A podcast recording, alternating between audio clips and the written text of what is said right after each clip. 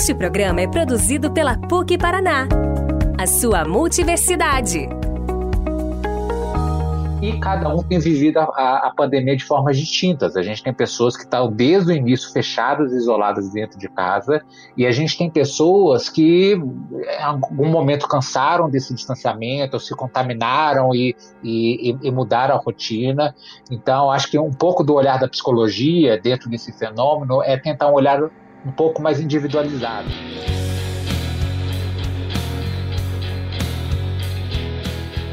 Olá, seja bem-vindo ao primeiro episódio do podcast Quando Tudo Isso Passar, produzido pela PUC Paraná. Em uma série especial de 10 episódios, ouviremos a opinião de especialistas de diferentes áreas de conhecimento a respeito de um mundo pós-pandemia.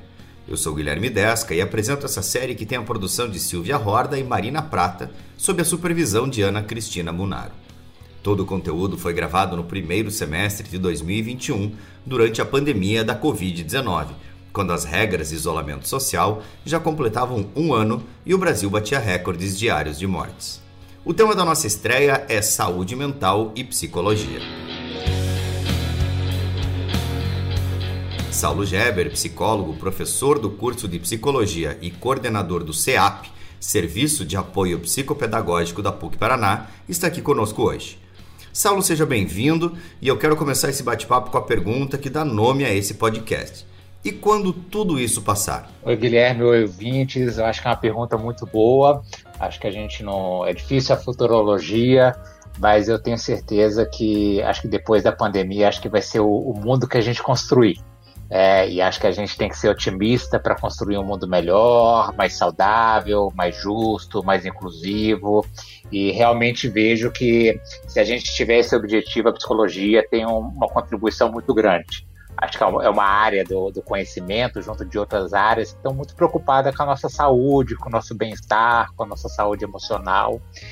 E realmente esse período de pandemia tem sido um período de muito aprendizado Acho que se de tudo isso que a gente está vivendo, o que, que a gente pode tirar seriam aprendizados e com esses aprendizados a gente realmente reconstruir as nossas áreas, a nossa forma de atuar, a nossa forma de trabalhar e de conviver para um, um, mundo mais saudável. É, então acho que o, a expectativa de futuro vai ser um pouco essa. Nós estamos gravando esse episódio um ano depois do momento em que as pessoas precisaram manter o isolamento social. É interessante lembrar que a expectativa era de um lockdown ou isolamento de 15 dias apenas, e já passamos de um ano nessa situação. Essa falta de convivência com outras pessoas pode, de repente, despertar um sentimento de solidão? Uhum. É muito interessante, Guilherme, porque você fala que a, a expectativa seria um período menor de, de afastamento, mas ele está postergando muito mais do que a gente imaginava. Existia também uma expectativa, e acho que a, a, é interessante que nos pesquisadores no início falavam que a quarta onda, que a última onda, seria uma onda do sofrimento mental.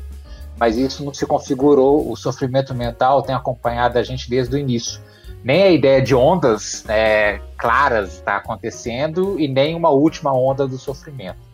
Então, realmente, a gente tem percebido que tem mudado a rotina das pessoas, as pessoas têm sido impactadas de forma diferente, mas que tem tido uma alteração em boa parte da nossa população frente ao sofrimento, frente ao, a, ao isolamento, frente à falta de referência e contato das pessoas próximas. Então, a gente tem percebido sim, um movimento de impacto na saúde mental muito predominante. E cada um tem vivido a, a pandemia de formas distintas. A gente tem pessoas que estão desde o início fechadas isoladas dentro de casa, e a gente tem pessoas que em algum momento cansaram desse distanciamento, se contaminaram e, e, e mudaram a rotina. Então, acho que um pouco do olhar da psicologia dentro desse fenômeno é tentar um olhar um pouco mais individualizado. E eu acho que dentro dos padrões a gente tenta entender um pouco de cada um como cada um tem vivido e justamente uma busca de talvez como que a gente pode oferecer recursos para, é, é, para lidar melhor com essa situação, ou lidar melhor com, a, com esse contexto. A saúde mental é sem dúvidas um dos assuntos mais discutidos durante essa pandemia. Quais são os impactos a longo prazo desse período de reclusão na saúde mental da população? Eu acho que se a gente tem trabalhado muito a questão da saúde mental agora e, e que e é, e é até importante que é, toda essa preocupação de pautar essa temática e no futuro talvez a gente se depare com outros desafios. A própria questão das crianças e adolescentes que ficaram um, tempo isolados é, nesse processo de desenvolvimento infantil, a retomada para as aulas presenciais, todas as pessoas que, de certa maneira, foram é, é, talvez desenvolvendo não, mas é, talvez aguçando algumas fobias e, e, e ao sair para a rua isso vai se deparar de forma distinta. Então realmente eu acho que esses impactos, tanto do que, que a gente está vivendo agora, quanto os desafios futuros, com certeza é algo que a gente vai ter que pensar juntos e, e a psicologia é uma das áreas que pode nos ajudar a refletir nesse, nessa dimensão e também buscar estratégias de apoio, de bem-estar. Saulo, falando um pouco da sua atuação profissional. No seu dia a dia, você acompanha estudantes da universidade que demonstram sinais de um misto eventual de ansiedade com depressão. Essa pandemia pode potencializar esses sentimentos extremos? Sim, Guilherme, eu acho que é, pode sim e tem acontecido. O, o CEAP, né, um serviço para os estudantes da PUC, a gente, desde o início da pandemia, a gente teve que nos reestruturar como todas as áreas da universidade, para o trabalho remoto, para o apoio dos alunos e para a redimensão das aulas. E a gente tem percebido, sim, essa necessidade dos alunos falar sobre si, lidar com as questões da ansiedade, o próprio trabalho por a gente estar mais distante, ou, ou um certo comparação que às vezes em alguns momentos eram um pouco mais saudáveis. Eu vi, pô, não consegui me preparar tanto para a aula, mas eu também vejo que meus colegas também não. Então a gente tem perdido um pouco as referências que a gente tem, os momentos de interação, de sociabilidade e a tristeza, é, que é, é um pouco da é um termo mais técnico, é a depressão, mas eu, todas essas oscilações de sofrimento, ela tem aparecido muito nesse, é, nesse momento.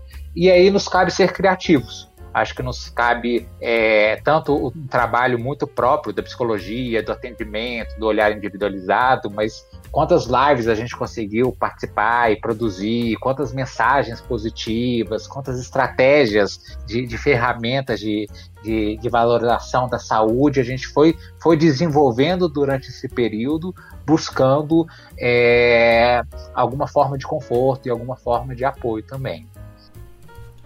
A gente percebe pelas notícias da imprensa que o distanciamento social causou diversos efeitos colaterais.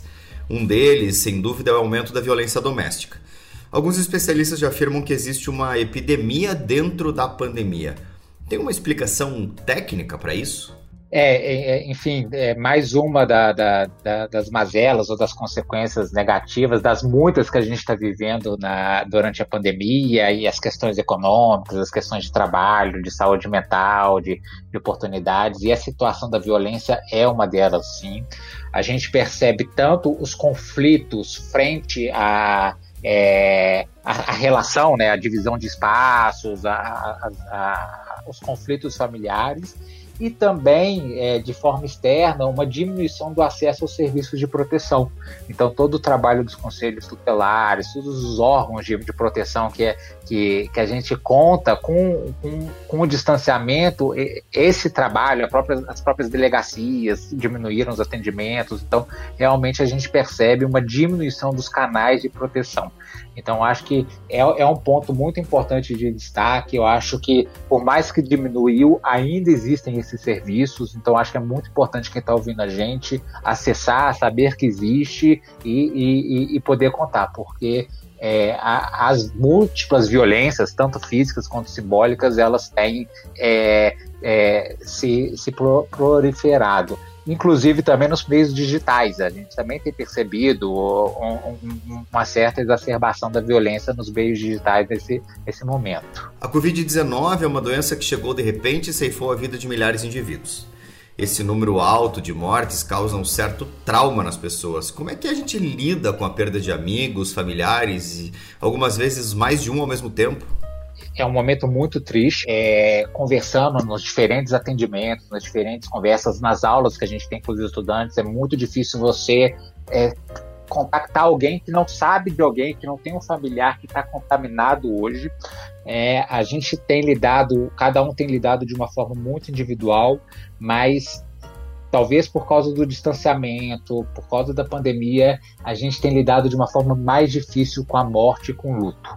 Ah, as pessoas não estão conseguindo se encontrar para vivenciar o luto, para ter essas trocas. Muitas notícias de falecimento, de adoecimento não, não tem che chego entre as pessoas. Então, esse é um ponto muito delicado, que é o sofrimento frente ao adoecimento, o medo da morte. E uma das formas de, de medo é justamente a gente é, criar na nossa cabeça e fingir que nada aconteceu. Então parte um pouco dessa né, das pessoas que talvez né, a gente entende que existem pessoas que realmente não conseguem fazer o isolamento por questões de trabalho e, e de cuidados, mas a gente identifica é, parcela da população que tem ignorado o, a, as eventuais mazelas de, de uma contaminação ou da contaminação de seus familiares. Você acredita que haverá uma mudança de comportamento na população pós-pandemia? Olha, eu acho que um, um, trabalho um pouco da psicologia também é, é justamente um, uma reflexão sobre a empatia.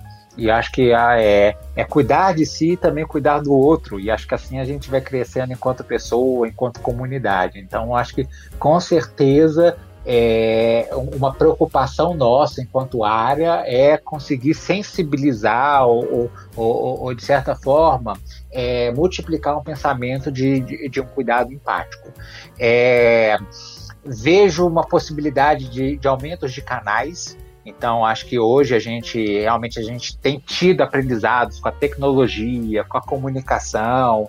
A gente que é é, professor do curso de psicologia, eu brinco muito com os, os egressos nossos, os nossos alunos, antes faziam só o cartãozinho e saíam distribuindo, né? Hoje, todos, a maioria dos nossos egressos tem criado páginas nas redes sociais, tem, tem se investido em produzir lives, a gente tem estimulado um pouco isso também durante a formação. Eu acho que é uma forma, inclusive, e, e acho que quanto mais diverso a, a nossa atuação, mais, em mais pessoas a gente consegue chegar. Talvez a gente não chegue em alguém no atendimento, mas chega numa live, ou chega na produção de um card, ou chega numa troca de experiências. Então, eu realmente eu acho que um, um bom aprendizado para a gente nesse período e que já projeta um pouco do futuro é justamente isso da gente conseguir é, diversificar uma oferta de, de apoio e de cuidado para as pessoas.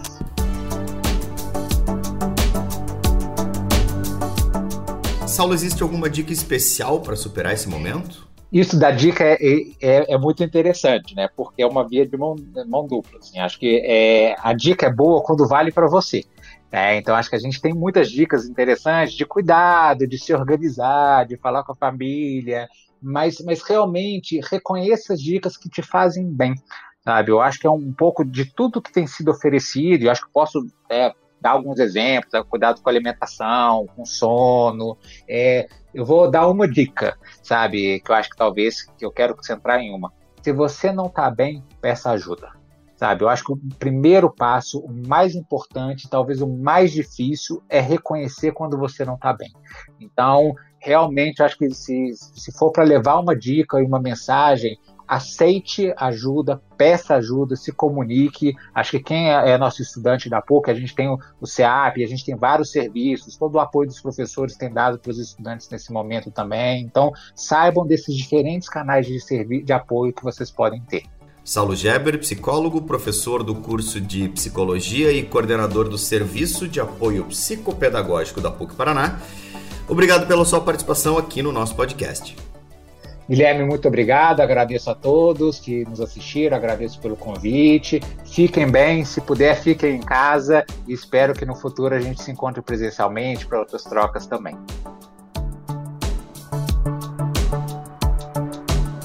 Esse é o podcast Quando Tudo Isso Passar, uma produção especial da PUC Paraná em 10 episódios que contam com a participação de especialistas de diversas áreas do conhecimento em uma conversa sobre o mundo pós-pandemia. Se você tem dúvidas ou sugestões, é só mandar uma DM nas nossas redes sociais. O usuário é sempre PUCPROficial. Por hoje é só e a gente volta no próximo episódio da série para entender como cada especialista imagina um mundo quando tudo isso passar.